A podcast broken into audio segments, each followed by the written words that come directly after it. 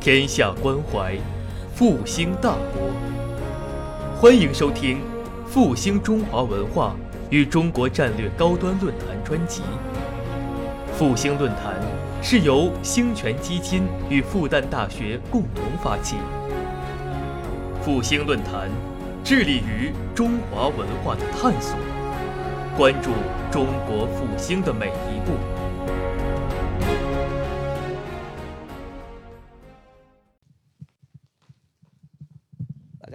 呃，感谢大家在这个星期天的休息时间到这里来，呃，听我唠叨啊。嗯，我看看啊，我这个操作还，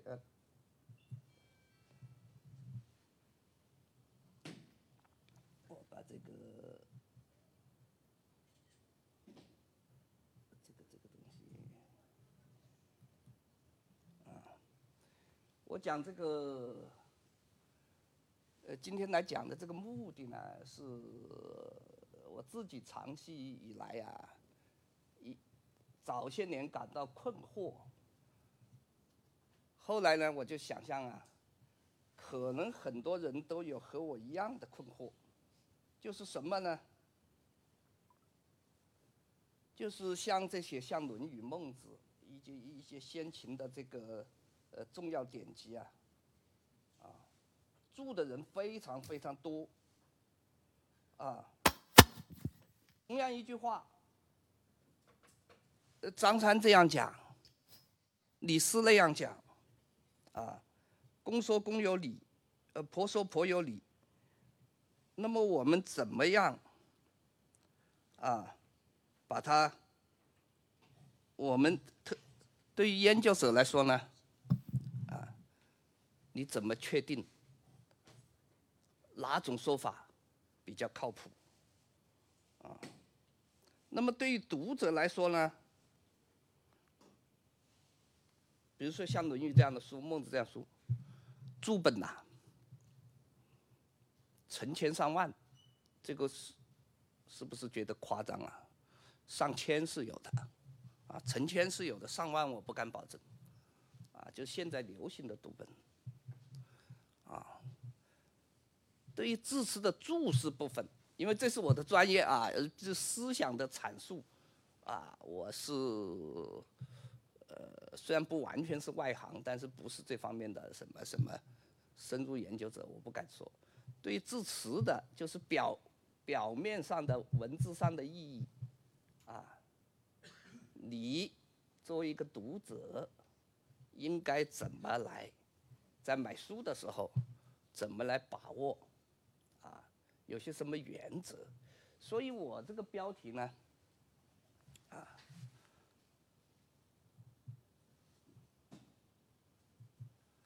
这个标题呢，也可以把这个这个副标题啊。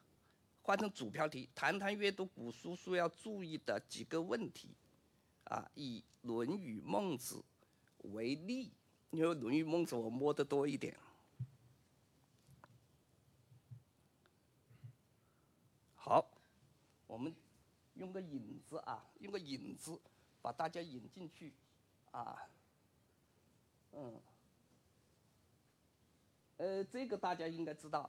大家比较熟悉，就是这个，呃，我们以前说端午快乐，但是五六年以来呢，大家就说，哎，这个端午，啊、不宜说快乐，要说安康，是吧？啊，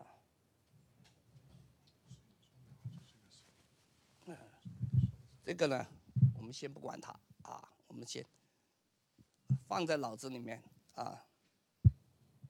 好，第二个影子呢，呃，最近有位杨老师，啊，吕杨老师，结果，结果有人就问我是不是指那个在中央电视台讲的那个杨老师？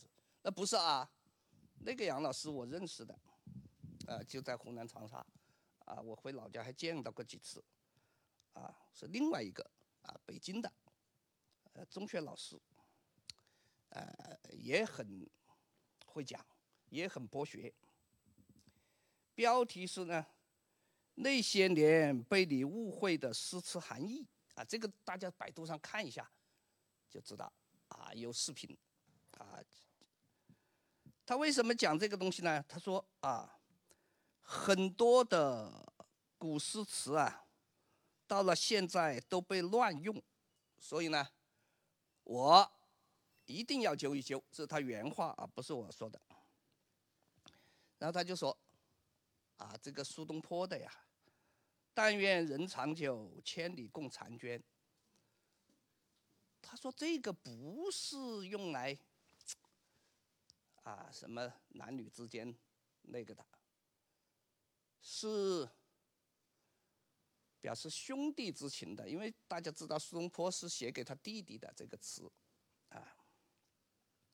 第二个呢，是《诗经》啊，这个背风啊，击鼓，执子之手，与子偕老。他说这个也用错了，这个是。表示战友之情的，啊，战友之情的，与子同袍嘛，就是穿着战袍嘛，跟你穿一样的战袍嘛，就跟军人嘛，都穿一样的服装嘛，啊，与子偕老，将来我们都能够活着下战场，一起什么啊，就活到老，到时候我们再一起在一起喝喝老酒啊，聊聊天啊，多好，啊，他说现在也用来。表示这个男女之间的爱情，啊，这个不对。他说，还有这个这个秦观的《鹊桥仙》词，两情若是久长时，又岂在朝朝暮暮。啊，我以前年轻的时候就用过这首词，啊，那时候都是两地分居嘛，写信嘛，写信就喜欢用这个词。他说，这个也不对，就是男女之间用来表达的一个也不对，爱情也不对。啊，这是用来分手的，啊，用来分手的。他说这个正确的用来表示男女之间爱情的呢，是李清照的《一剪梅》。啊，才下眉头，却上心头，这个好。他说，呃，我我我对他这个东西呢，我也觉得他讲的对。只是有一点小小的分歧啊，小小分歧，小小的分歧呢，就是我觉得没有必要再去揪一揪，就是别人怎么用，现在怎么用，啊，是可以顺其自然的，啊，因为这个呢，就牵涉到我们的这今天要讲的这个话题，就是读古书要注意的几点问题啊，就是语言的历史性和。社会性，啊，啊，什么叫历史性？什么叫社会性？我们这就是从这个端午安康到这个用来表达爱情的古诗词啊，用的对不对？这两个小知识点，我们把它引入啊，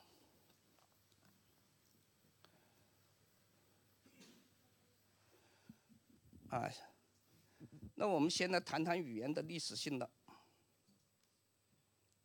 就是我们讲的这个话呀，平时聊天讲的话呀，它是它是从古代汉语来的，就《论语》里面孔子讲的那些话，慢慢的、慢慢的就变成我们现在讲的这些话了，啊，当然慢，它是它是散发式的，它是开始一条线，然后后来流到现在像扇面一样的。发展，所以就有了汉语的各种方言了，嗯。但是呢，首先它是什么？它是缓慢、持续的变化的，不是快，它是慢慢变的。而且变化的东西啊，它不一样，有的东西变化的稍微快一点，像词汇，啊，就是语言中的这个建筑单位，就像我们盖房子的砖一样。啊，房子是由砖盖起来的，语言是由很多很多的词啊，不叫词汇啊，是有很多很多的词啊堆积起来的，呃，词合在一起呢，好多好多的词合起来就叫词汇，所以我们不能说人民这个词汇那不对，就人民这个词，啊，词是变得快的，啊，词汇是变得快的，啊，什么慢呢？语法，语法慢。你比如说，我们现代汉语是主语、谓宾、谓语、宾语，啊，我吃饭。那古代汉语也是这么个顺序，啊，也是这么个顺序，主语在前，谓语中间，宾语在后，啊，就是语法比较稳固，但是也在变。那么变化速度居中的呢是语音。语音这个东西呢，我们活着一辈子啊，几十年啊，我们还能感觉到一点语音的变化，啊，语音的变化。你比如说几十年没到一个地方去，再去，就发现那年轻人讲话，说方言，和我们现在有点不一样了。啊，比如有一个地方，湖南南部的一个地方叫衡阳，我几十年没去，我去了，我发现就就有讲话就有变化。你比如说以前那里姓张的啊，工厂张的，以前是老张啊，老姜，啊，就姓姜了，啊，那现在跑去听。老张，啊，就变了，啊，这是语音，要几十年里面可以变，变化速度最快的词汇了，词汇你看看，什么小鲜肉这些，以前是没有的，以前没有的，啊，什么给力，什么奇葩，这些都是以前没有的，就是最近，最近十几年、二十几年。才有的，还有几年小鲜肉，大概十年不到。开始我以为小鲜肉是女的，后来别人说杨老师你搞错了，是男的。啊，我，我还犯过错误，有时候乱讲，搞不清这个词啥意思。好，你比如说，我们现在有个词，有个成语叫“望洋兴叹”，是吧？它是从庄子里面来的。于是言河伯，河伯就是河神呐，黄河之神呐。始玄其面目，望洋向若而叹。向若，若是海神。望洋，望洋的样子，向着这个海神叹气。哎呀，我以为我蛮了不起，现在看到你这个一望无边，哎呀，我觉得我我我以前太自高自大了。关键是望洋是什么意思？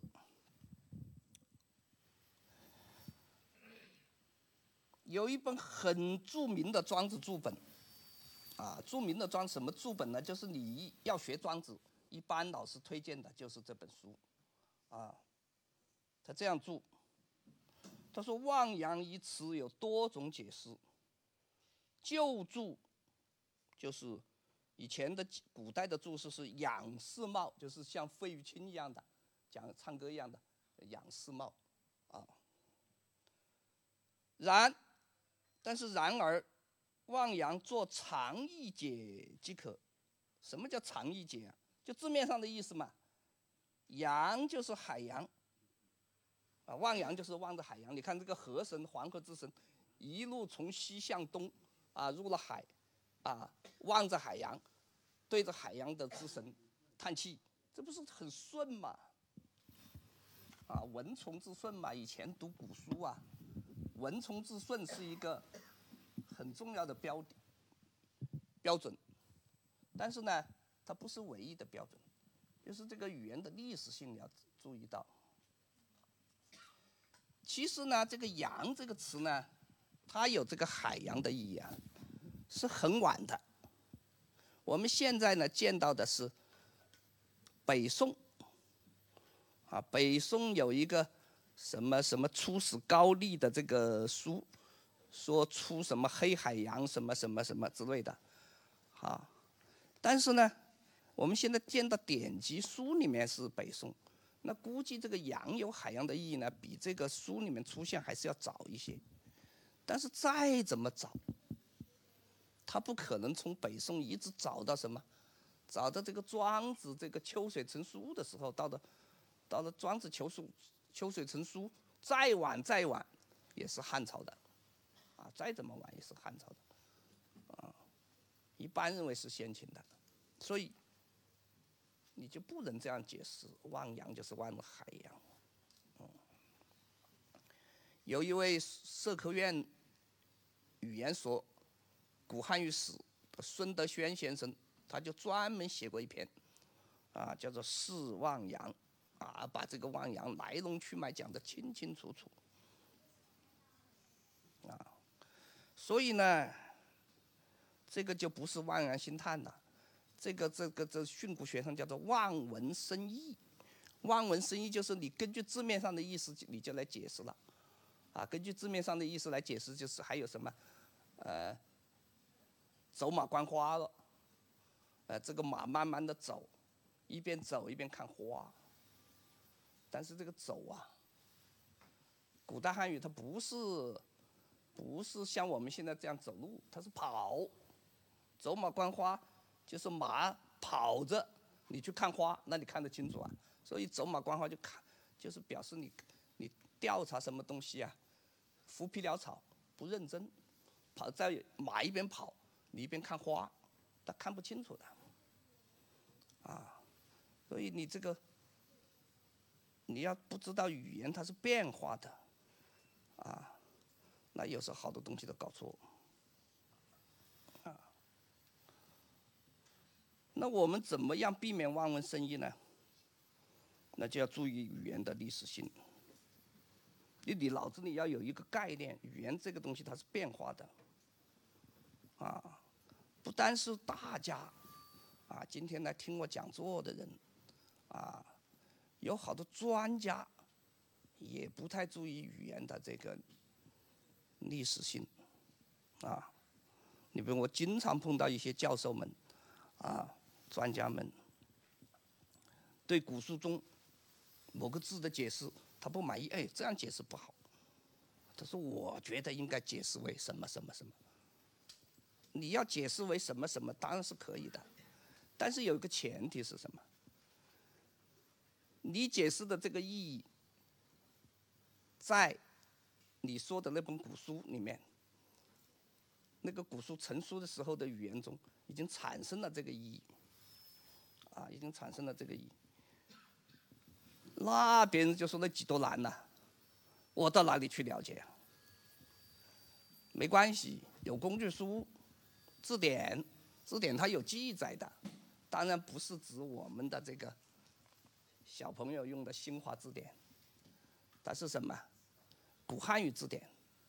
古汉语字典嘛，我今天推荐两种，一个呢就是最常见的，只有这么一点点厚的。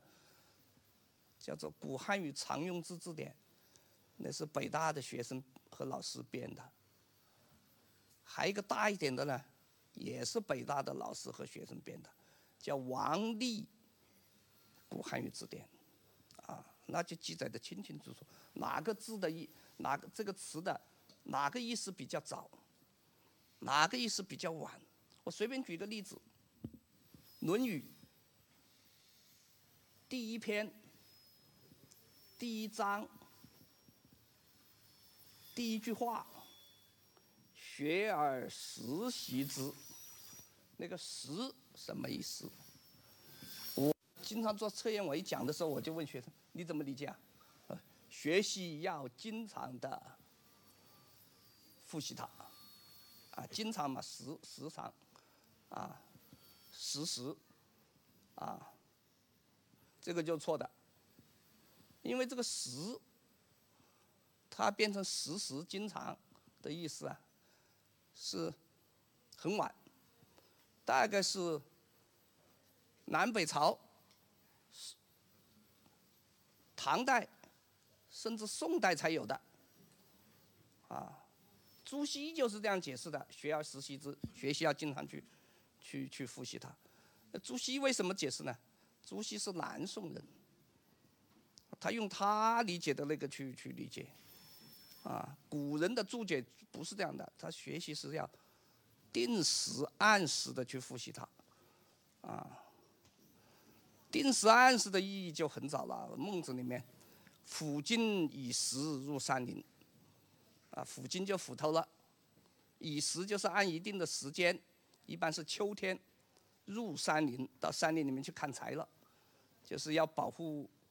这个树木茁壮成长的春天、夏天不要去砍柴，啊，秋天去砍，冬天去砍，啊，附近以时入山林，啊，所以我们只要脑瓜子里面啊建立这个对着这，啊，建立这个这个语言里面的各个要素，包括词啊、语法啊、语音呐、它是动的，不是静的。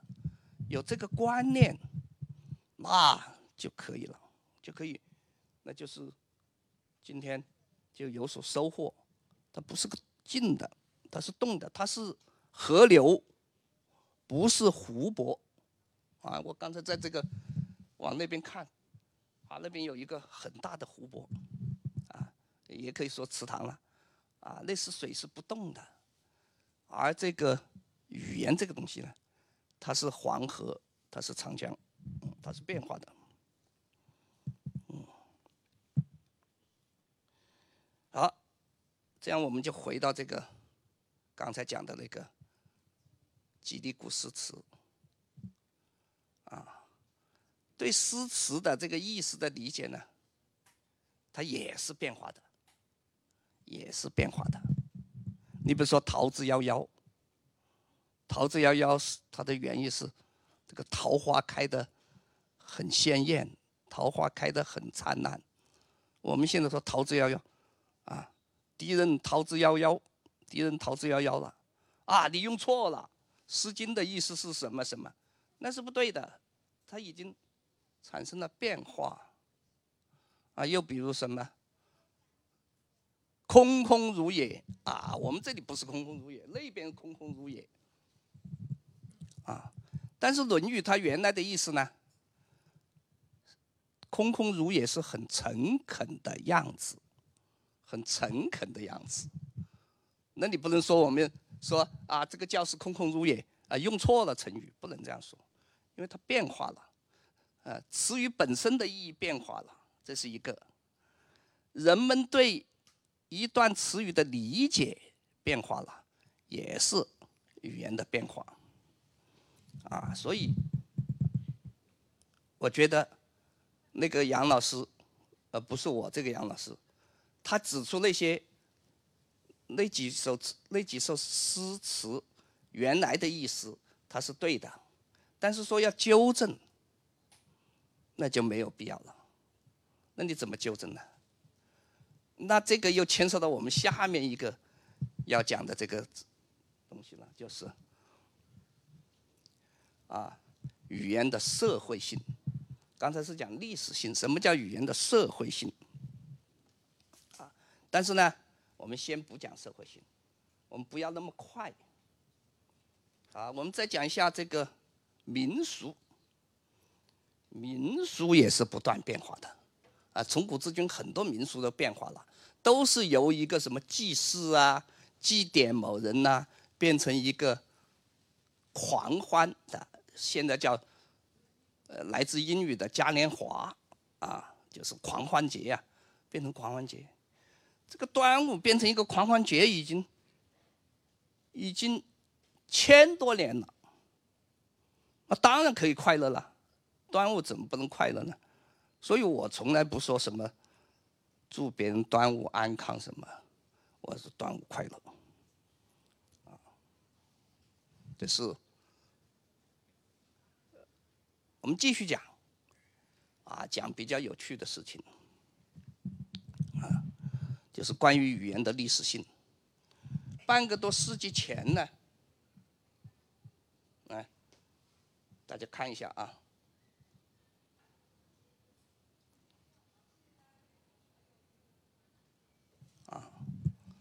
半个多世纪前呢，呃，大概是六十年代的中期吧，新疆发现了这个坎曼尔时间，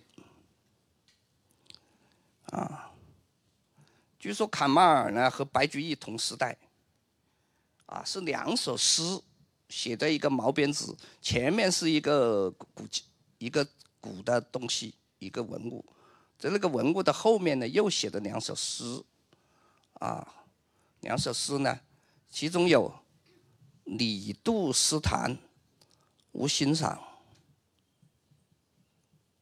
但是呢，那个时代呀的语言中啊，诗坛和欣赏这两个词是没有的。特别是现在有了电子检索，啊，你可以检索全唐诗，就没有这样的词。还有什么古来汉人为武师，东家才男恶，啊，这个少数民族称呼这个汉族为汉人，是很晚很晚才出现的。唐朝白居易的时候是没出现的，那要比白居易晚很多很多年。还有东家，东家指这个地主，大家想起了，有原来一个动画片叫《半夜鸡叫》，那是东北方言。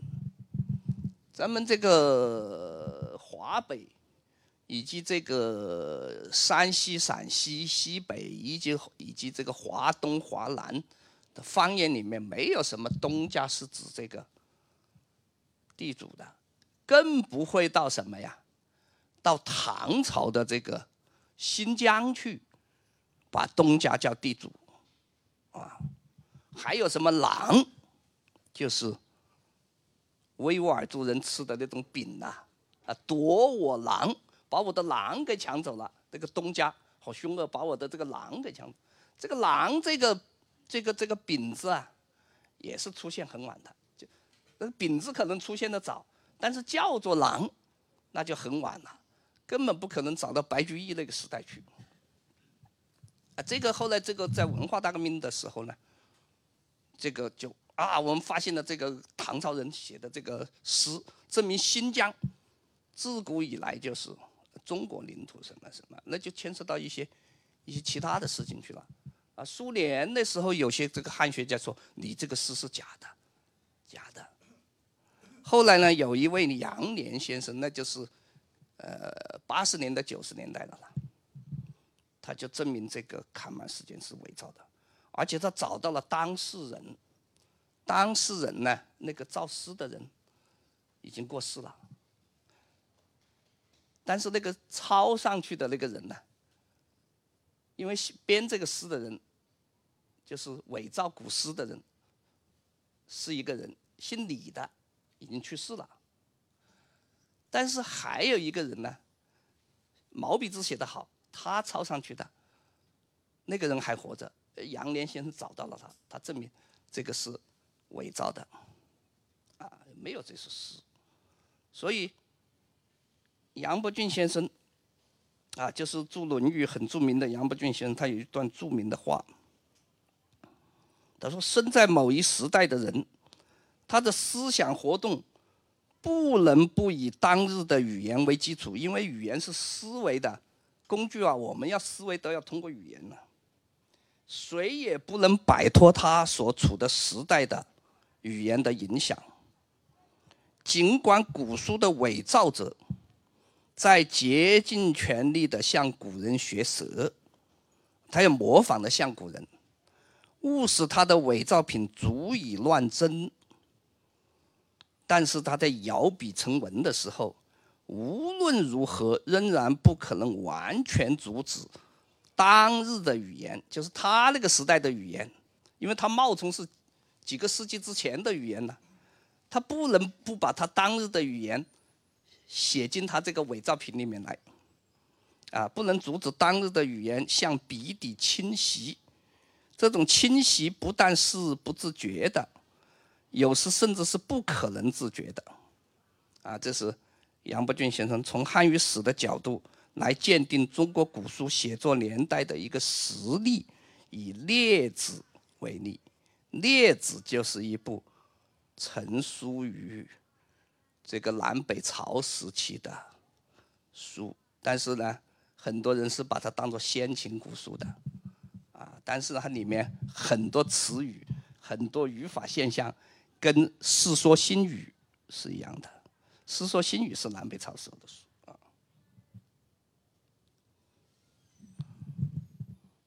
那我们现在注解《论语》、孟子，就要注意语言的历史性。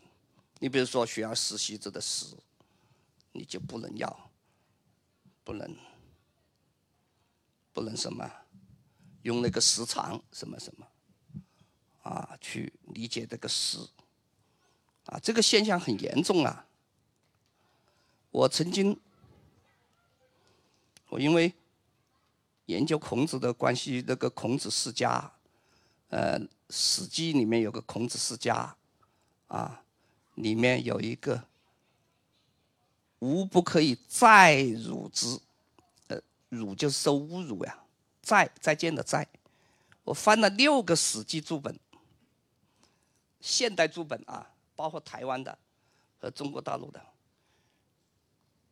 全把那个那个再呢写成又一次，我不可以又一次受侮辱。这个在我们现在中学的教材都说得很清楚，再是第二次的意思，因为那个人前面已经受过一次侮辱了，在这个地方这是现在又被人家打，所以那个人是孔子学生里面有一个很有血性的人，他说我不可以第二次受侮辱，所以他就跟人家干起来了，啊！但是六个我们现在看到海峡两岸的六个注本都解释错了。以至于我自己都怀疑，哎呀，是不是汉朝的时候司马迁写这个东西时，在已经有了这个意思？我又一次去翻工具书，找资料，在是南北朝以后才有的这个，又一次，那个在在之在此之前一直是第二次的意思，啊，所以，所以这个语言的历史性你不搞清楚，你，你你你。这个书上出现这个词语，啊，它是什么意思？不能用我们现在想当然的说，哎，是什么意思？你如果要解释是什么意思，你最好要翻翻工具书啊。好，我们再讲另外一个大家可能感兴趣的，我也是揣摩啊，我也不知道，我我以为，我认为，可能大家会感兴趣，就是李白的《静夜思》。床前明月光，这个床啊指什么？啊，近几十年来呢，啊，我看那个我我我二十来岁时候，我最喜欢看的一个杂志叫《文史知识》，《文史知识》上就有文章说这个床前明月光的床是什么？有的说是胡床，就折叠折叠椅啊，折叠的那个凳子啊，还有的说是锦囊。那个井外面有个栏杆，啊，那个胡床呢？那个床有没有胡床的意思？有没有锦囊的意思？不是我今天要关注的重点。它可能是有那个意思的。我只是关注的是什么？床前明月光的床，到底是什么意思？是指我们睡觉的床呢，还是指这个锦栏杆？还是指这个折叠椅？啊，这个呢，跟我们讲到的语言的社会性，还有一个更重要的概念叫分布，它有关系。好，什么叫语言的社会性呢？就是语言它这个东西啊，它是用来交际的。什么交际？就是我说话你要听得懂，我说话是给你传达一个信息。啊，比如说我要你去帮我干个什么事情，如果你听不懂，这个事情就可能办砸了。啊，语言就是这这目的很单纯。那么以执子之手，与子偕老这两句为例，我们现在的人，假设百分之九十九的人理解它是用来表达爱情的，只有百分之一的人理解它是用来表达所谓战友情的，啊，那当然要以这个。百分之九十九的人的理解为准了，为什么？以前我们什么一骑红尘妃子笑，现在改为一骑了呢？因为绝大多数人都读白白字的情况下，最后那个白字就是对的了，就是这么个道理了。还有什么？我们以前读那个上面一个口字，底下一个木字，啊，这个眼睛看到一个地方，这叫发呆。如果那个字后面一个板字呢，读矮板，啊，读矮板。后来，因为大部分人都读呆板，那么现在呆板就是对的了，读矮板反而是错了了，啊，那国家语委老在调整这个东西了，它都是以百分之九十九的人，啊，当然，我这里说是百分之九十九的人都说错，这个错就是对的了，不是说百分之九十九的人都读错。那就是对的，不是读错了，那个永远是读错。我举一个例子，我们很多方言把这个厕所啊叫“茅屎”，叫“茅屎”，一般人都不会说错。但是读书的时候呢，他看到那两个字，他就读“茅厕”，因为那个“湿”是那个厕所的“厕”的写法，厕所的“厕”是个多音字。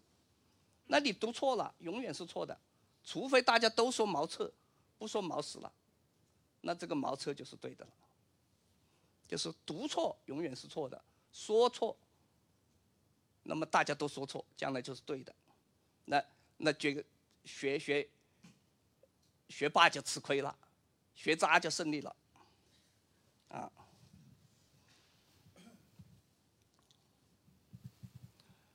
好。他在最初这个以子之呃执子之手与子偕老，最初是表达战友情的，但是在这个历史的长河中啊，对他的理解逐渐发生了变化。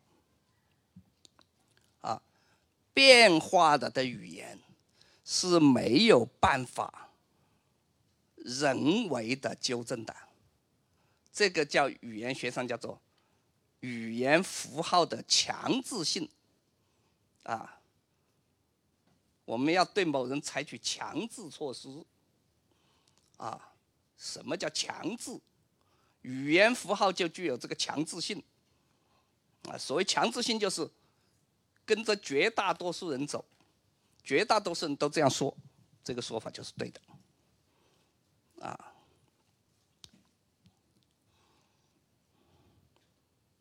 这个就是语言的社会性。语言要从众，语言要从众，就是语言的社会性。那么，如果说指鹿为马，或者指米老鼠为唐老鸭，啊，就以前这个最近这一两年发生过这种事情，啊，一个老鼠头说是鸭脖子，啊，那是行不通的。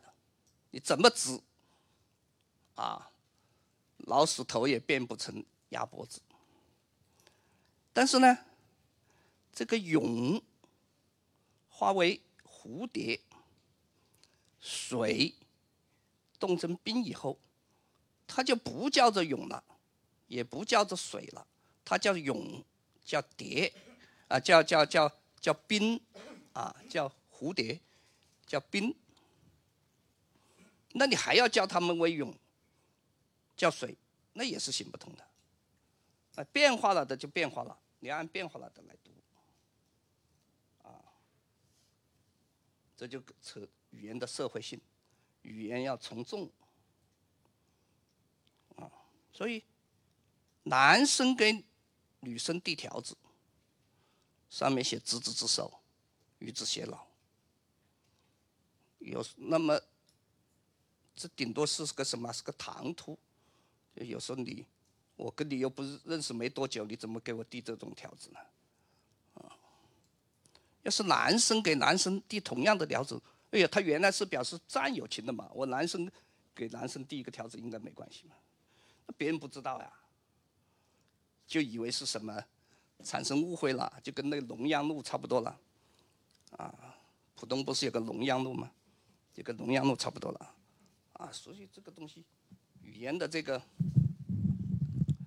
这个这个社会性，它有时候很管用的，你掌握不好，闹笑话。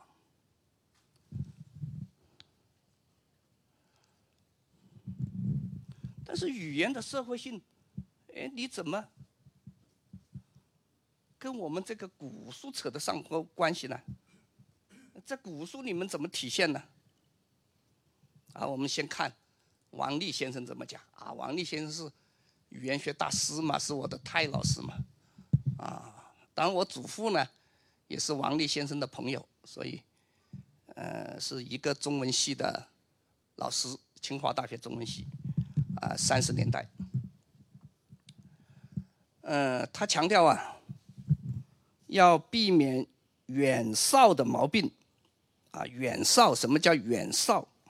他说，从前的文字学家有一种很大的毛病，是我们应该极力避免的，就是远少的猜测。什么叫远少的猜测？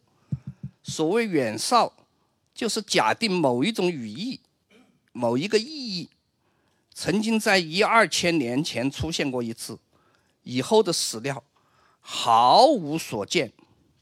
直到最近的书籍或者现代方言里才出现这种神出鬼没的怪现状，语言史上是不会有的，没有这种事情，啊，两三千年来出现过一次，一两千年，哦，现在又在某个方言里面啊，经常看到，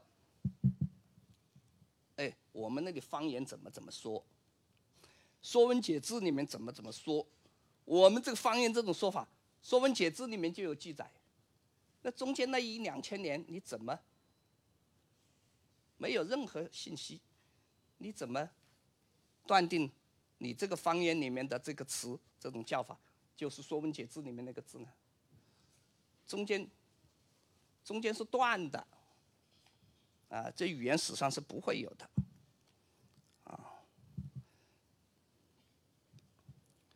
这个叫训诂学上的一些问题，啊，就是王立先生把训诂学上经常出现错误的一些问题给指出来，什么意思呢？王立新是什么意思呢？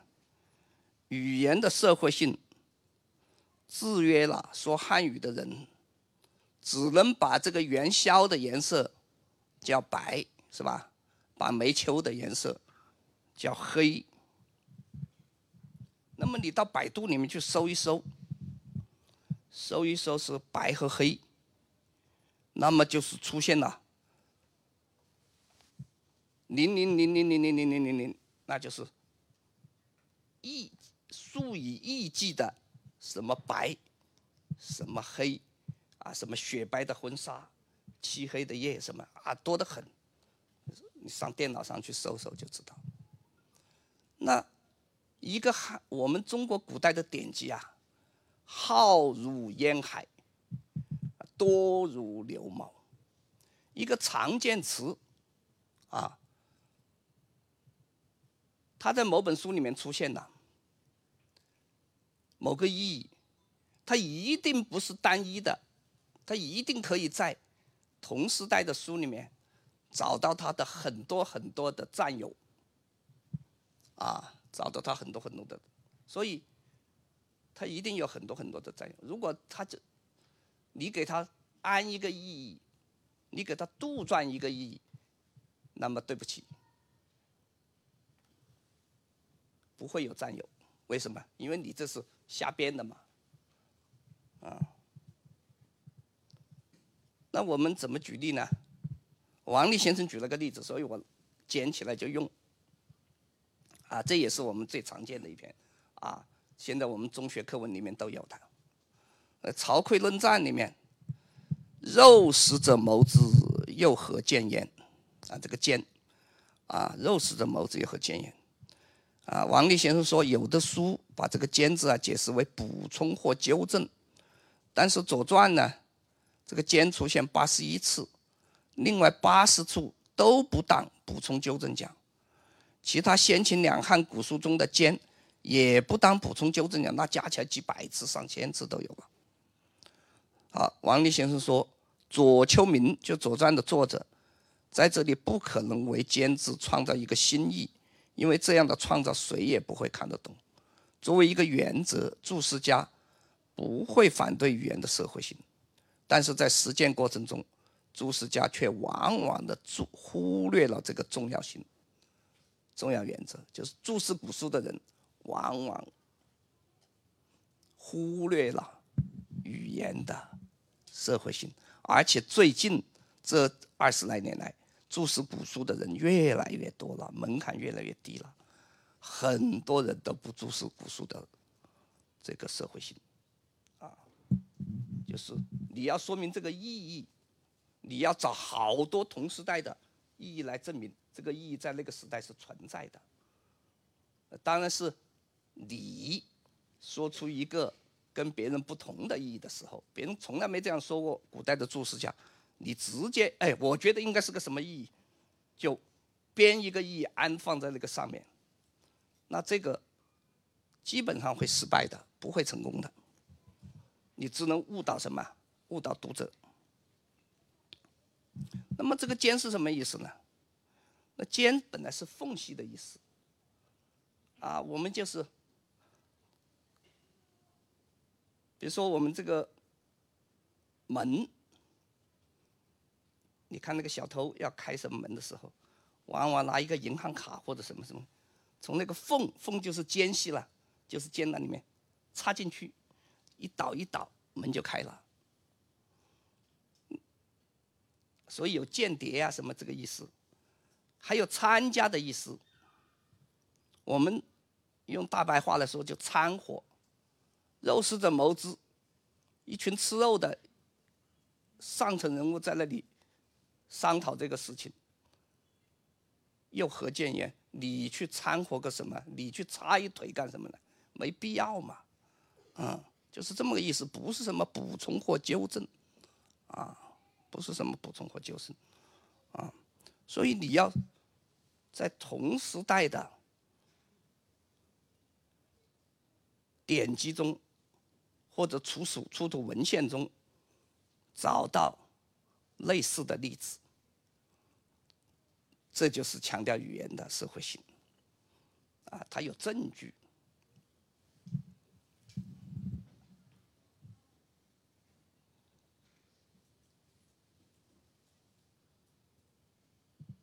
啊，我们说，我们以“床前明月光”为例。来讲语言的社会性。我们在《全唐诗》里面搜索“床前”，为什么我们不搜索“床”，而要搜索“床前”呢？跟我们后面讲到的另外一个概念叫分布有关系。我们现在暂且不说，啊，我们找到呢，找不到什么锦囊呐、胡床啊。的线索，倒是找到了跟睡觉的那个东西相关的线索。我们床，我们现在只知道床是用来睡觉的，而且从物质文化史上来看，这个床用来睡觉，在唐朝已经比较普遍了。啊，我们在那个，呃。亲而不得到床前，空是焚香独自眠。啊，这个是王建的诗。寂立床前影，飘笑帘外烛。啊，你看梦觉茶香烛，梦觉就是睡觉醒来了，它都跟睡觉有关系。这是元稹的，它出现了席子啊，呃，梦醒。啊，一年只有今宵月，尽上江楼独病眠。眠嘛，睡觉嘛。寂寞竹窗闲不闭，夜深斜影到床前。还出现了月亮，床前明月光也是出现了月亮嘛。他借携酒寻芳去，我独关门好静眠。啊，唯有杨花思香蜜，阴风时拂到床前。啊，这个是李建勋的，啊，关着门睡觉，啊，关着门睡觉，啊，那不可能是什么晚上坐到胡床上去啊，什么锦囊呐，还有的出现了帐子，啊，草染蚊帐衣下履。花念甲以床前帐，真是长孙左辅的，啊，还有出现了鞋子，呃，床前双草聚，檐下一纱灯，这是白居易的。还有壁上陈年蒲叶扇，啊，我们现在还有蒲扇蒲扇，啊，床前开烂笋皮鞋，啊，笋竹笋的皮做的鞋子，啊，睡觉嘛，鞋子放在床前嘛，啊，还有的枕头和打鼾，啊，床前倒秋鹤。啊，枕上过春雷，这个春雷是形容哦，打鼾了，倒秋鹤，也累了往那里倒。啊，还有狮子等等等等，啊，这些东西都根据前后文，它都是跟什么？跟睡觉有关系。那么这个床显然就是就是卧床了啊，就。睡觉的东西了。而，我们举例呢，那排除了这个，嗯，排除了这个下列的，啊，有恐仇人占得睡，深深一进卧床前，这样的我们不算。为什么？他们床前面有个卧字，他已经限定了，这个这个就要排除掉。啊，因为卧床和这个胡床一样。床前有个东西修饰它，表示是睡觉的，那就把这样的东西都算进来就不公平了，啊，不公平了，啊，床前有修饰性成分，缺乏说服力。同样呢，下面这首诗，池上有小舟，舟中有胡床，床前有新酒，独酌还独尝。啊，白居易的这首诗的床前，这个床可能是指胡床。因为它已经前面有个什么，有个这个舟中有胡床，然后紧接着是床前有新酒，啊，前面一个小小小桌子，这里一个胡床，我坐在胡床上，椅子胡床是椅子，折叠椅这里有个一个小茶几，啊，这上面摆着一瓶老酒，一杯老酒，我在这里喝，啊，独酌途长，没有人陪伴我，啊。这个诗，床前有前面有胡床，所以呢，个这床前它是可能是指这个胡床啊，像这样的都要排除什么卧床啊、胡床啊，诗里面有这样的要排除掉，只看纯粹的床前，纯粹的床前我们一看跟睡觉啊什么什么有关系，那就我们根据语言的社会性。就是什么？大家这些是有床前的，都是睡觉的床。那李白的这首诗也是床前，那么也是睡觉的床。啊，就是语言的社会性，大白话，大家都这样，我也不例外。大家就是指那些个诗，我就是指这个床前明月光。语言的社会性是什么？从众嘛。大家都说元宵的颜色是白的，我也跟着说元宵的颜色是白的。小孩从小就学嘛。大家都说煤球的颜色是黑的，我也说煤球的颜色是黑的。从中嘛。如果这个小孩他非要操蛋的话，他说我偏不。我非要把煤球的颜色叫白，把这个元宵的颜色叫黑，那你试试看，人家不说你是神经才怪。所以，同样的道理，我们找到了很多床前，都说明床这个床前是睡觉的，把一些排除在外，什么卧床、胡床排除在外，啊，床前是睡觉的床，那么床前明月光，床前这。也是睡觉的床，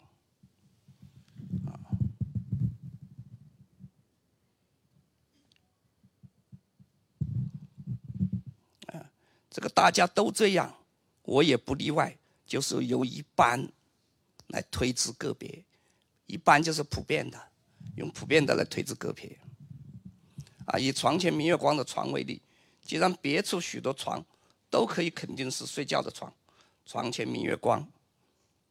的床，也不能例外。呃，当然少数例外是有原因的，就是这个床前有新酒，啊这样的，啊它前面是有一个，它有条件的，条件就是前面有一个胡床，啊前面一句话也是胡床，这个床前很可能就指胡床，它受上文的制约。但是呢，床前明月光没有这样的制约，它是从众的，它不是特例，它不是搞特殊化的分子。那个床前有新酒，它是搞特殊化的，啊。好，这样一来呢，我们对这个语言的历史性呢，和语言的社会性啊，就有了一点印象了，啊，有了一点印象。我看掌握时间，啊，要加快一点速度。其实我们可以，我们只要讲了《论语》《孟子》里面两个例例子，我们这个也就基本上讲完了。啊，我们先讲一下分布。分布呢，大家不要看这些个东西，啊，什么什么谓语啊，什么什么什么，我们只要记住通俗的说，就是词语在特定句子中的上下文条件。你比如上文我们考察“床前明月光”时，我们不是考察床，而是考察床前，就是因为床和前结合在一起的时候，那么后者就是这个“前”字会限定前者，就这个床。以什么意义出现？就是跟它捆在一起的成分，可以限定它是个什么意思。也就是说，一个词它有好几个意思，但是它在特定上下文里面，这个上下文锁定了它只能以一个意思出现，不可能以第二、第三个意思出现，这个就叫分布。啊，前后文前后文锁定了词义，啊。就是我这里写的很清楚，一个词在特定的上下文中必定是单一的，只有一个意义。也就是说，上下文锁定了该个词，让它只能呈现一个意思。呃，换句话说，就分布限定了词义，分布就是特定词义的标志牌。啊，那么考察分布呢，在训诂学里面呢，杨树达先生啊，我的祖父把它叫做审句例。啊，我在《光明日报》呢发表过一篇文章，啊，叫做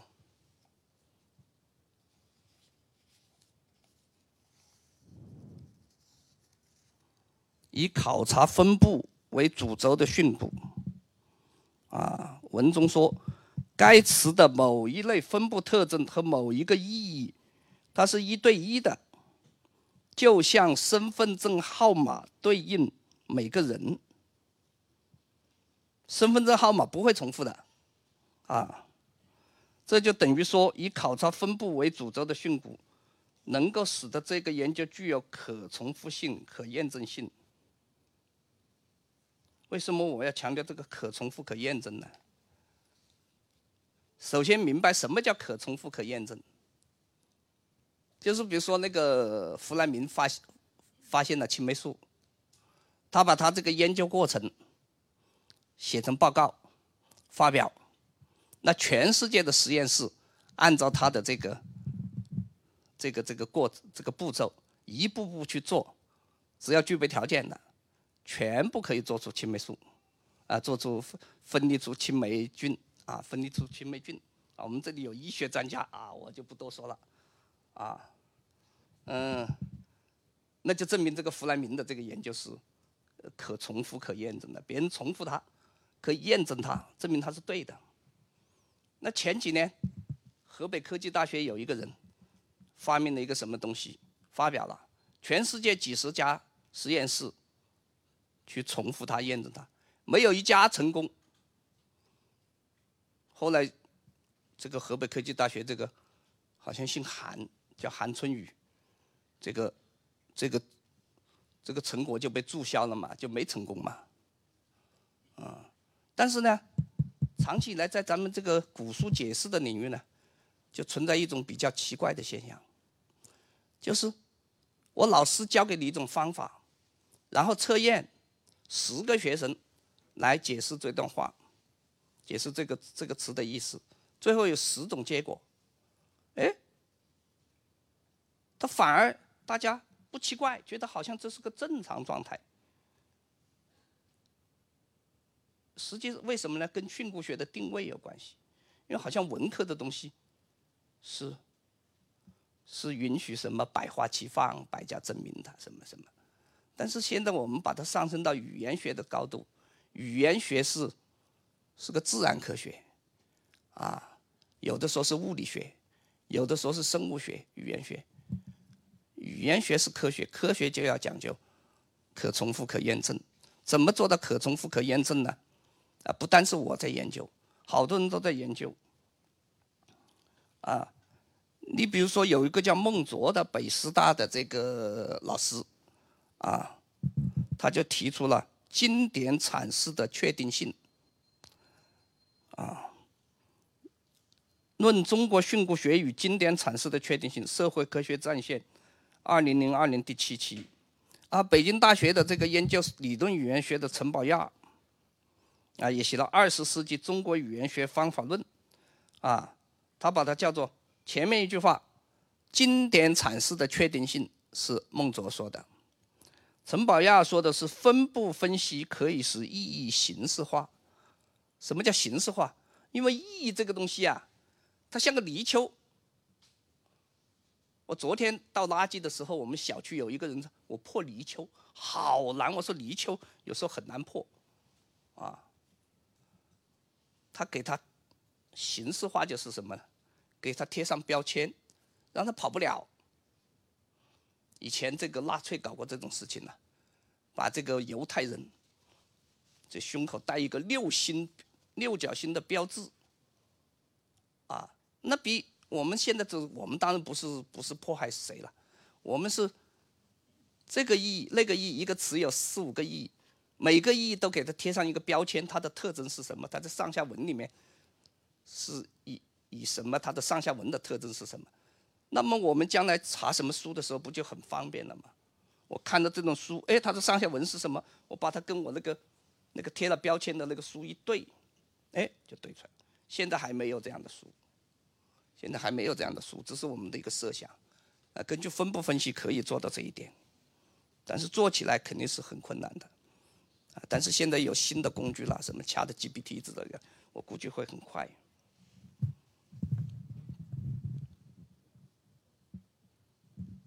好，可能有人反驳我，哎，我们古代有很多了不起的训诂学大师，他做出了很好的成果，跟你这个分布什么什么这些东西，他们那时又没学。我现在举一个例子。古代大师他没有分布的概念，但是他们做出来的经典范例，没有一个不跟分布理论相吻合。啊，我们举一个最常见的，就是下面这个。下面这个呢，当然是有点难，就是“中风且暴”这个字，这个“中”是啥意思？啊，汉朝有一个姓毛的，叫毛亨，他来解释《诗经》。他说：“中日风，就是中风，整天刮风，就是中风。”有一个姓韩的叫韩英，婴儿的婴，他说：“中风啊，不是老毛说的，整天刮风，中风是西风。”到了清朝，这个王王念孙告诉他的儿子说：“他们都错了，啊，中风就是。”中是季的意思，中风解暴就是季风有暴，暴就是那种暴风了，就整天不是刮小风就是刮大风，季风季什么又就是翻译成现代汉语就是又什么又什么，那这怎么证明呢？啊，我们想想我们的语言的社会性，你看啊，他找了好几个一样格式的。嗯，中温且会，啊，中温且会，又温又会，中聚且平。这个聚呢，也是一种生活很困难的意思，但是跟平有一点区别，就是你要别人要结婚了，你要去随礼，你都没钱，叫聚，中聚且平，莫知我艰，没有人知道我这么艰难困苦。还有，中和且平，我们晓得和和平意思都差不多，啊，现在叫和平，中和且平，啊，哎，还有一个济和且平，还有忠善且有，善善良，有富有，啊，又善良又富有，啊，这中字皆当寻作济。啊，这是这个高邮王氏，就江苏省高邮市的那个王氏父子的解释。这个王氏父子是中国古书解释古书的，一直到清末为止，被公认的最厉害的两父子。啊，其中父亲王连孙最厉害。啊，古代没有超过他们俩的。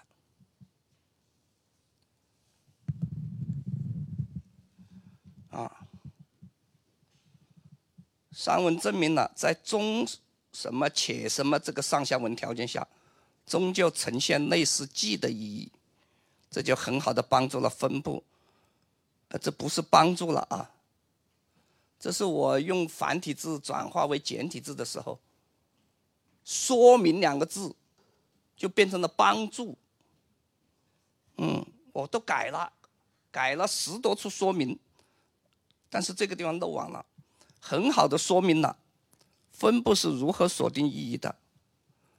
啊，由于中温且会、中句且平、中和且平、中善且且有等句中的中都呈现了类似记的意义，那么同一格式、同样的上下文条件的中锋且报的中没有理由不是这个意义，这就符合什么？大家都这样，我也不例外，这就是语言的社会性原则。利用分布锁定意义的原则，利用语言的社会性原则，就能够在特定条件下由此及彼，由一般推至个别，综合归纳分析古书中疑难词句的意思，啊，就是这种办法，啊，当然也符合语言的历史性原则，因为语言它是变化的，是吧？呃，按胡适先生的话说，你不能拿欧阳修时代的。欧阳修的古文去论《诗经》，因为时间隔得太远了，变化了。啊，变化了的东西，为什么不用不能用来用来证明那个时代的东西？怎么不能用来证明这个时代的东西呢？我们想到一个成语，叫“刻舟求剑”就行了。啊，刻舟求剑就是不知变化嘛。水都流动了，船都走了，你还得下去。在这个记号那里去捞那个剑怎么行呢？啊，所以这个例子既可以说明什么语言的历史性，又可以说明语言的社会性，又可以说明分布啊，而且是古人的解释词语的最典型的例子，最典型的例子可以说是王念孙的代表作，而王念孙呢是中国古代解释古书的。头号人物，Number One，啊，下面我们时间有点紧，我们就来讲孟子中的两个例子，啊，孟子中呢有一个中学课文，好像是高二学过，就是鱼和熊掌不能兼得。我们看这句话啊。如使人之所欲，莫胜于生，则凡可以得生者，大家不要管这些古文，就看两句。何不用也？这第一句。何不用也？使人所恶，讨厌啊，厌恶啊，莫胜于死。最讨厌的就是死，最不活着就好死不如赖活着。使人之所恶，莫胜于死者。则凡可以避患者，这个避现在我们是加了个走时刻躲避，啊，躲避这个祸患，何不为也？我们要注意的就是何不用也，何不为也？啊，孟子一注就是杨伯峻先生孟子一注是：假如假如人们所喜欢的没有超过生命的，那么一切可以求得生存的方法，哪有不使用的呢？就是何不用也？哪有不使用的呢？就什么不使用呢？就是把那个和解释为什么，什么不使用呢？那么什么就相当于，你比如说，啥都好，你有什么忌口没有？我什么都吃。那个和就相当于这个，就是一个疑问代词啊，什么、啥这样的疑问代词，它可表示一切，啥都吃就是一切都吃，什么都好，就是什么一切都好，可以表示一切。啊，我们的解释呢，何不用也，何不为也呢？不是什么不使用了，什么不干呢？而是为什么不用？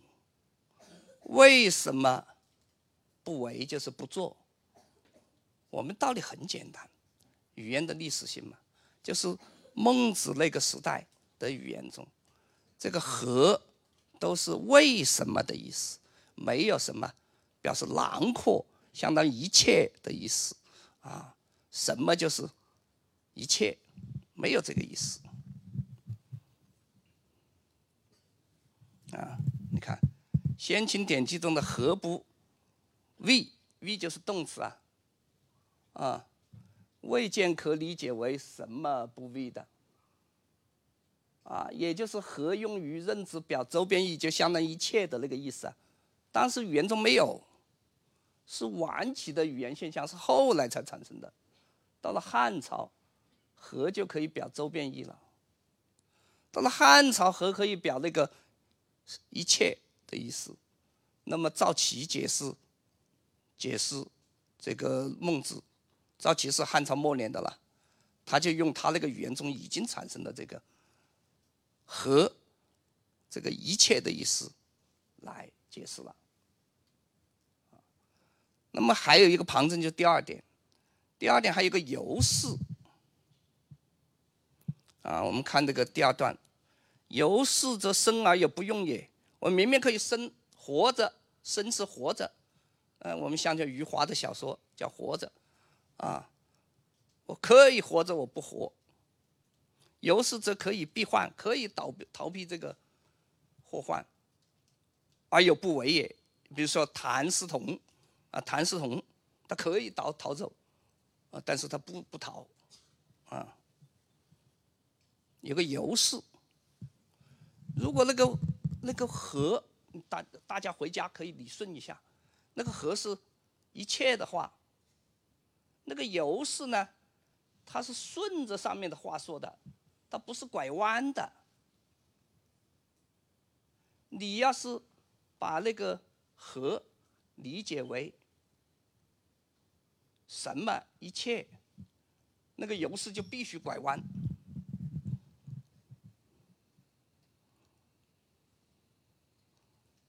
你看孟子啊，他就必须拐弯，他就加了一个括弧。然而有些人，那个然而有些人是加的，啊，然而有些人，然而就是拐了一个弯，是吧？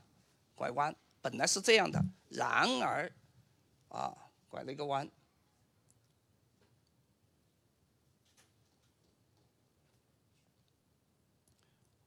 那就跟由是的用法就合不上了。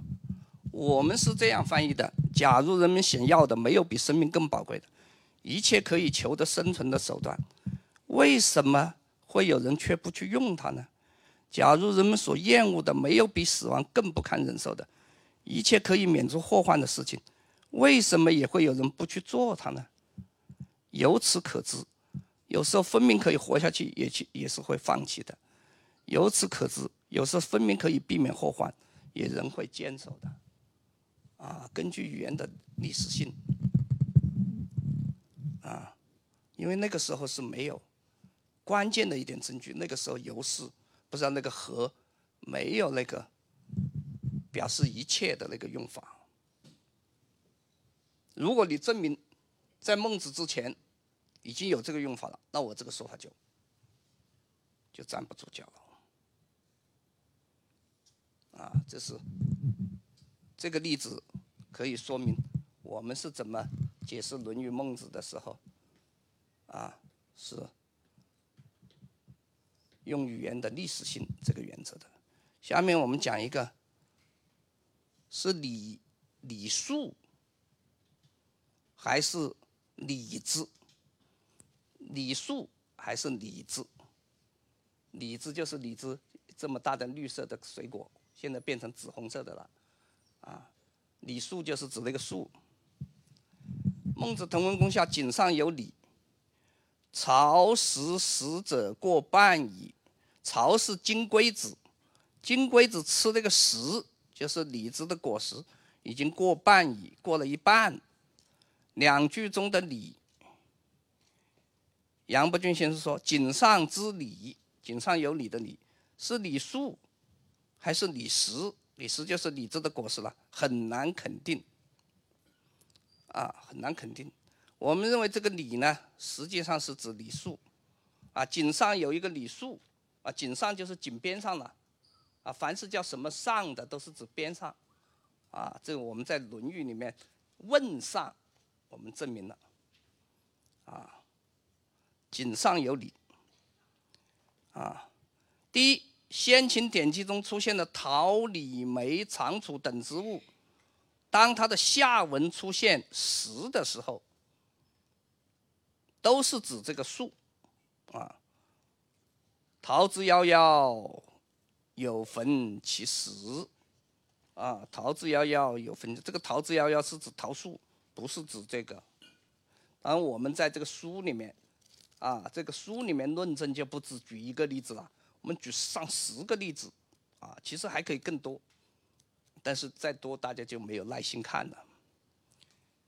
呃，第二个先秦典籍中有李、有陶、有梅，前面反正有个有字的时候，啊，有加植物名，格式中的植物名，都是指该植物本身，而非指其果实。那么中南何有？有条有梅，这都是指这个这个植物。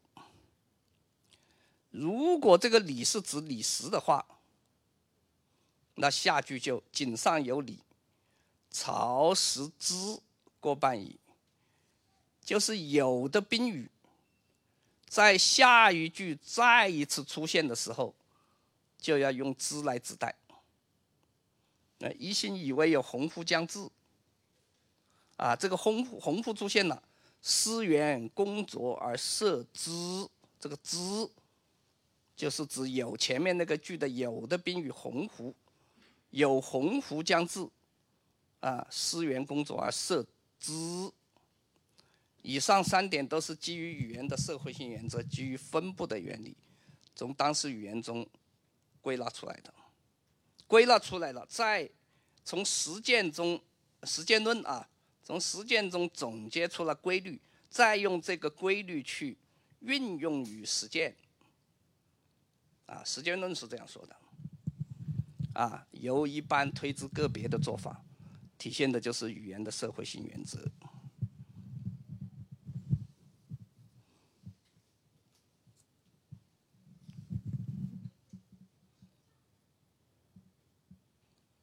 啊，再举一个《论语》啊，“默而自知，学而不厌，诲人不倦。”啊，这个不管它，最后一句话重要。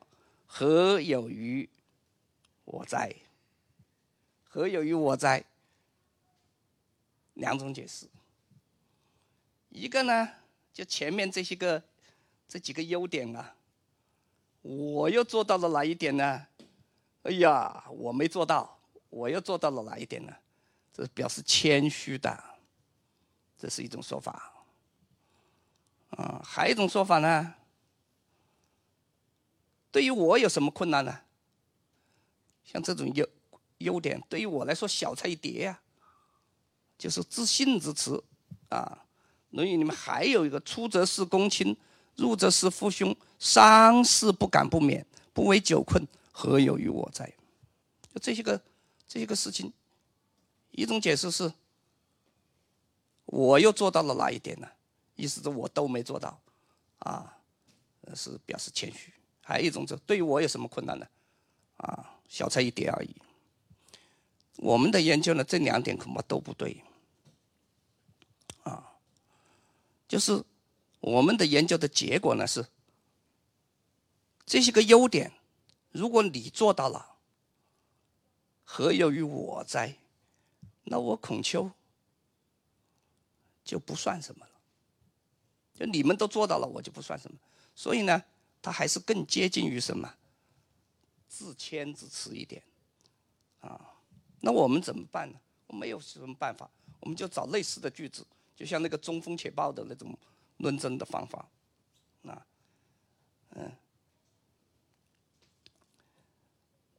虽及虎狗，虎狗是什么？就是这个像我这样的头发，头发都白了的、脱了的这些人啊，打仗的时候，那古代打仗啊。每五个人里面就要出一个兵，所以那个兵里面有好多年纪很大了，老年人都上战战场了，啊，所以结果虽急虽急就是赶上了，别人一个老头子在前面逃跑，你赶上了，把他一抓，或者取之，或就是抓到了嘛，抓到囫囵嘛，取之取之取什么？把耳朵割下来记功。何有于二毛？二毛是什么？两鬓斑白。何有？管他什么二毛不二毛呢？啊。沈于成《左传》译文译：何有于二毛？管什么头发花白不花白？也就是头发花白算个什么呢？极若获利，只将行之。何有于诸游？诸游就是姓游的好些个人。沈玉成就是《左传》一文啊，何有于诸游？何必把游氏诸人放在心上？也就是游氏诸人算什么呢？啊，哪值得你那么重视呢？将夺其国，何有于妻？为秦所命从也。啊，这个吴国义、胡国文是现在在复复旦大学的两个教师。以这个国语，何有于妻？就何娶他的老婆又算什么呢？就娶妻又算什么呢？啊？何有于死？下面啊，我又何惜死？死又算个什么呢？再就是我祖父写的这个文言文啊，真定本中国修辞之秩序。他写那个的时候啊，当时国内有一个风潮，就是汉字拉丁化，就是我们这个汉字要作废，啊，要用拼音文字，走世界各国的共同道路，啊，这是毛主席语录，世界拼各国文字的共同道路，啊，就是拼音。呃，越南先走了一步，已经用拼音化了，中国也要走拼音化的道路。呃社会主义国家要步调一致，啊，后来证明这个这个汉语的困难很大，拼音化后呢后来就没有实行，啊，但是我祖父当时很很不高兴，啊，颇闻国人方欲取民族形式之文字，就是汉字了，改用异民族形式之音标为之，文字之不保，何有于修辞？文字都保不住了，修辞算得了什么呢？啊，所以你把它总结归纳，何有于什么？就是什么又算个什么？啊，那么除掉这个中国修辞学这个仿古的文言，其余的几例大致都与《论语》时代相同，这就符合语言的历史性原则。那么由一般来推知个别，有大量的其他的。来推知某一个现象、某一个例子，就符合语言的社会性原则。最关键的是，不管是一般还是个别，都是放在何有余这个格式中来考察的，这就是考察分布。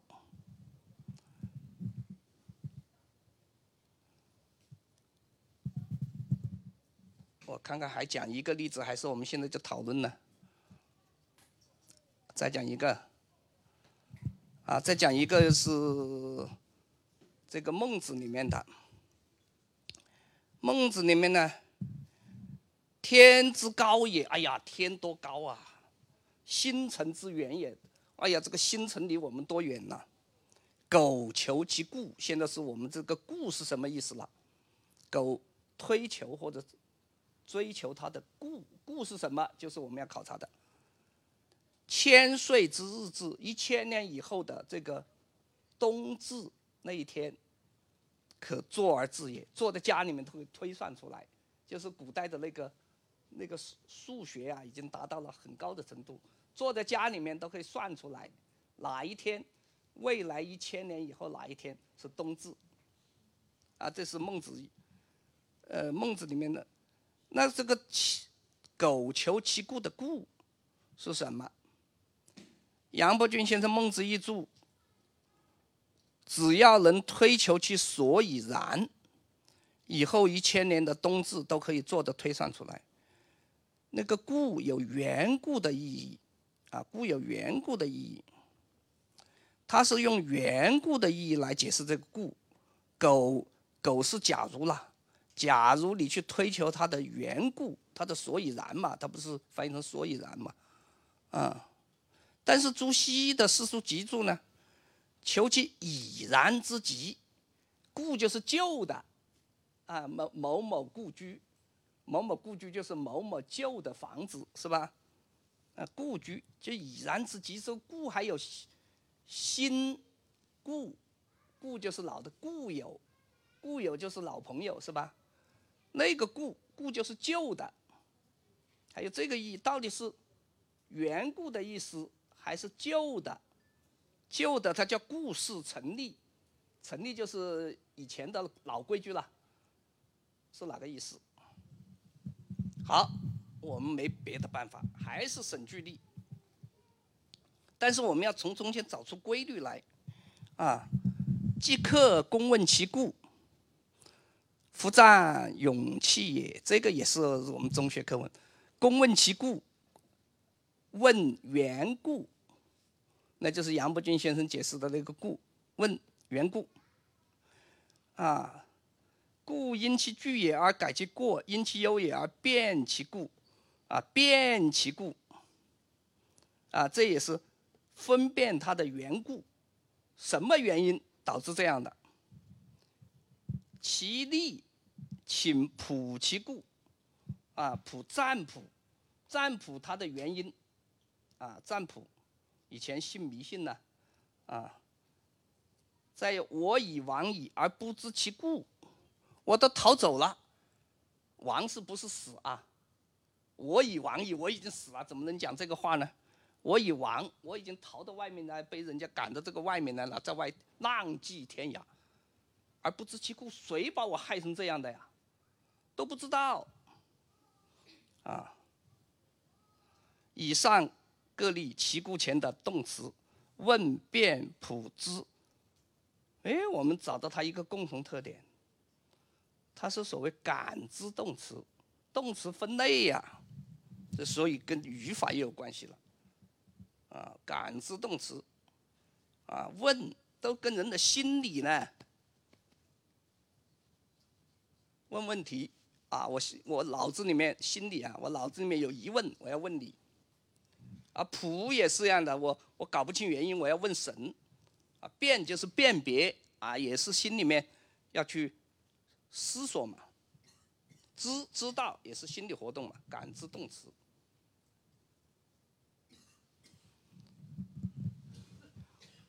若知其故，啊，沈玉成追查过去的情况呢？那故事过去的情况就是另外一个意思了嘛，就是新旧的那个故嘛，啊，童言如新生之犊而无求其故，哎，前面有个新生之犊，不要求其故，啊，又要新的，明明这个故就不要求老的，要要新的。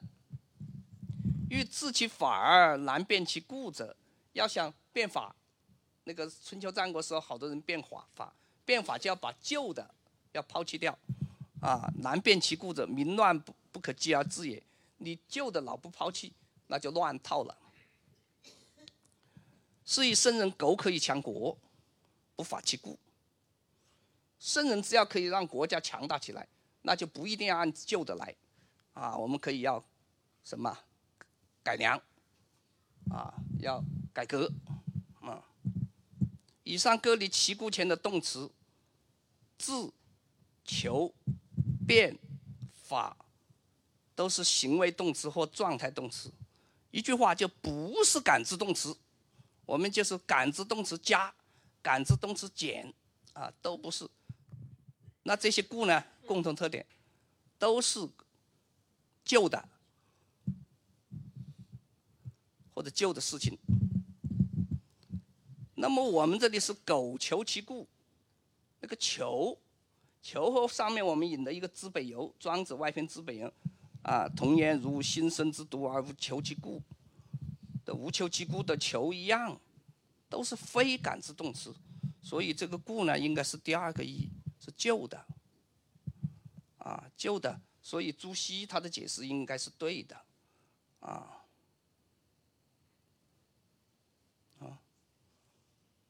那朱熹求其已然之极嘛，啊，求其已然之极，倒数第二行，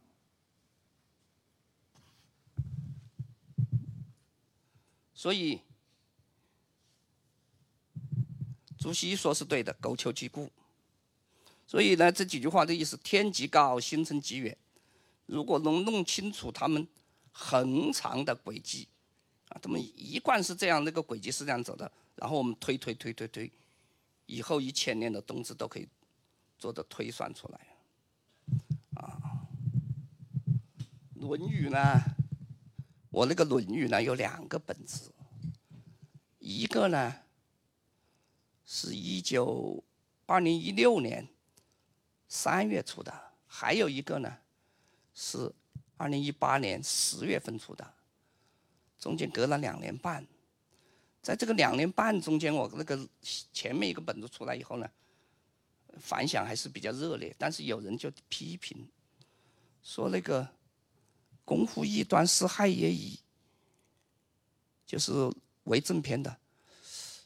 这个有几种说法呀，一直没解决。杨老师怎么也回避了呢？我不是回避，我是没有解决，太难了。但是既然大家提提出批评，我下决心把它解决。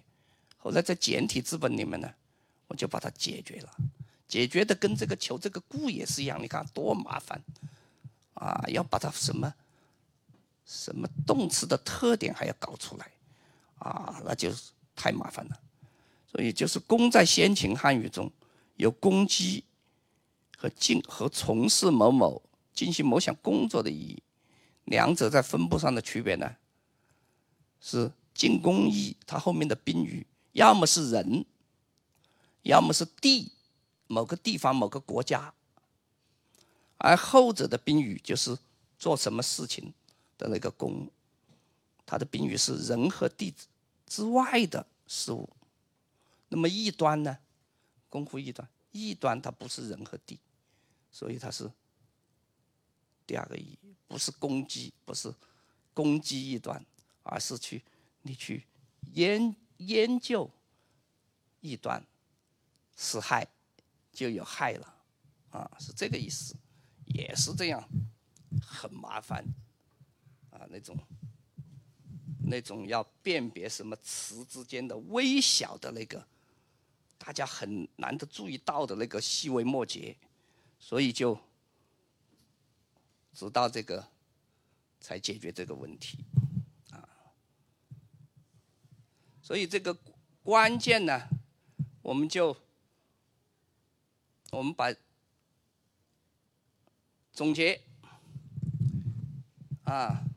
讲完，我们这今天就完了，啊，一个是语言的历史性，语言是逐渐变化的，在试读古书疑难词句时，要以变化的观点看问题。那么，对于我们要去选择什么古书的时候，我们看人家的注解，注解它注解的人是不是注意了语言的历史性、语言的社会性？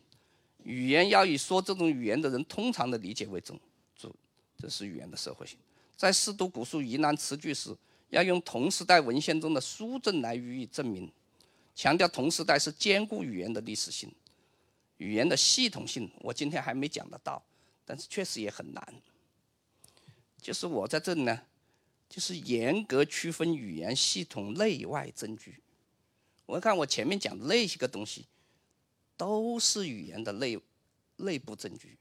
你比如说那个那个锦囊和胡床那些个东西，它也有证据啊，但是它是语言外部证据。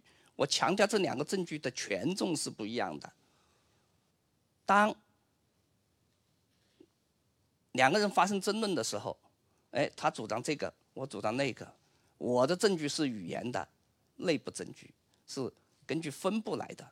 他讲的那些是语言的外部证据，什么啊？床前明月光，啊，疑是地上霜，啊，这这个床前地上怎么会有霜呢？呃，屋里是很温暖的呀，那是没经过那种生活。你经过了的生活里，完全地上是有霜的，啊，所以就是从从他的生活规律去，他自己的生活规律去推，跟语言没有半毛钱关系。这种证据，你就要把它排除掉，啊，就语言外部的证据，没有语言内部证据，单纯语言外部证据，你把它排除掉，啊，这是语言的系统性，啊，系统，因为语言是系统，系统是区分内外的，严格区分内外的，语言是系统。语言是系统不是我讲的，这凡是研究语言的都知道，语言是系统是一个，是一个是个常识。好，再就分布，因为分布可以锁定词的某一意义，用来证明的同时代书证必须与备证格式相同。啊，例如搜罗“中什么且什么”的句子来证明“中锋且报”的意义，进而证明句中“中”的意义。啊，具体做法是归纳为书证归纳格式。格式凸显意义，比如说“中锋且报”就书证，用好多个书证归纳出一个“中什么且什么”的格式。格式呢凸显意义，把那个“中”的意义给凸显出来了。一个玻璃一根主轴，一个玻璃就是把这个语言外部证据从主要证据的位置上剥离下来，主轴就是以考察分布为主。两个突出就是。语言内部证据和语言外部证据中，突出语言内部证据，在语言内部证据当中，又突出什么？考察分布的证据，啊，这做的用意、结果、效果何在呢？这样，当语言内外证据或语言内部不同证据发生矛盾、产生局语时，就知道要采纳哪些证据，主要采纳哪些证据，这样就可以做到。使语言论证能够逐渐靠向可重复、可验证。谢谢大家，谢谢线上的。感谢聆听本期复兴论坛。本论坛由兴全基金主办，复旦大学儒学文化研究中心提供学术支持。欢迎您关注复兴论坛的电台专辑、微博及豆瓣小站，我们将向您推送更全面的资讯以及更优质的论坛。